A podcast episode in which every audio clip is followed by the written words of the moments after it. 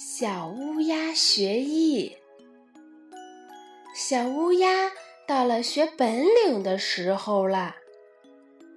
它对乌鸦妈妈说：“百灵鸟歌声优美，是森林有名的歌唱家，我想拜他为师。”乌鸦妈妈鼓励它说：“只要你认真学习，总有一天你会成功的。”可是没几天，小乌鸦便逃了回来。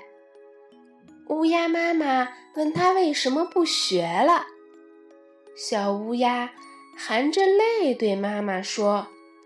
百灵鸟天天天不亮就催我练嗓子，连懒觉也睡不成，太辛苦了，我不想学了。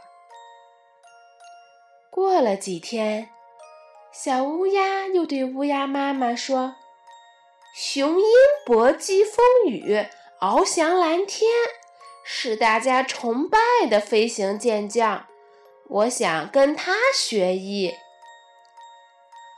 乌鸦妈妈又激励他说：“只要你刻苦锻炼，你的美好理想一定会实现。”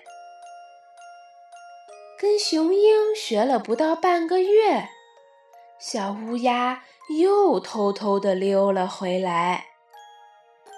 他又哭着对乌鸦妈妈说。